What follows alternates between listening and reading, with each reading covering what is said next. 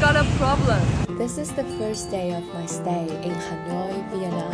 The city is surrounded by hustle and bustle, but I'm unable to find the language to communicate with the locals. English? Chinese? I don't know. From now on, I'll let the locals help me understand Vietnam through sound instead of language.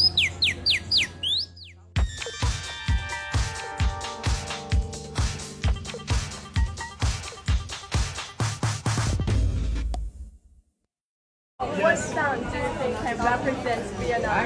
What sounds? Yes. Apparently, the, the, the railroad.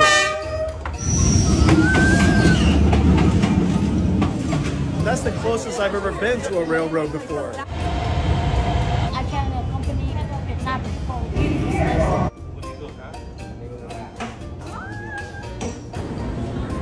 First time. Good? Very interesting. Time. Here.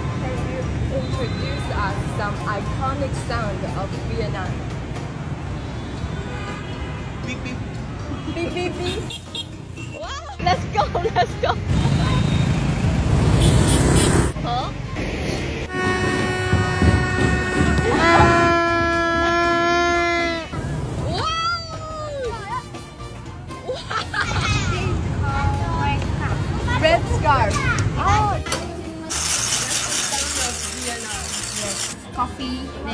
The egg on the top, the chocolate powder.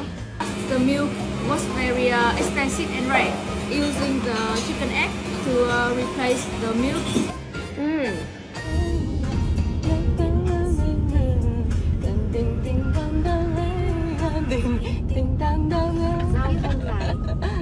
What are these incense for? To worship ancestor. Oh, Vietnamese people still use the lunar calendar like Chinese people. Oh. What sound do you think can represent Vietnam? The sound of workers and farmers. I can take you to see the incense making process.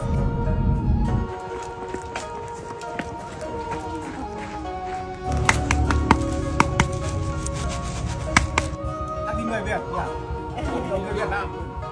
What's that? Guys look like Vietnamese and are beautiful. you look like Chinese too.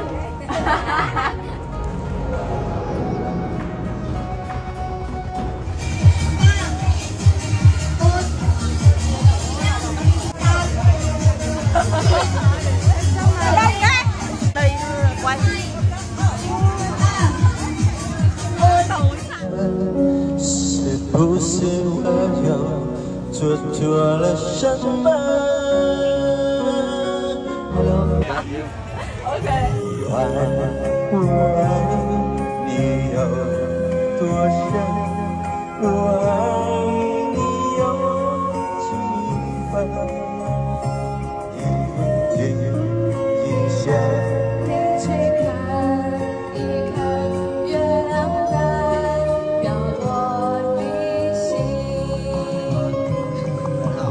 There were numerous ways people communicate beyond language.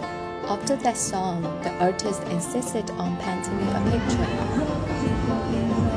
While those around me made a concerted effort to speak Chinese and connect. 啊，为什么你呃，我我我喜欢，为什么我知道你喜欢月亮代表我的心？对对对对。 The motorcycle rider insisted on giving me a free ride. 啊， and many more other gestures.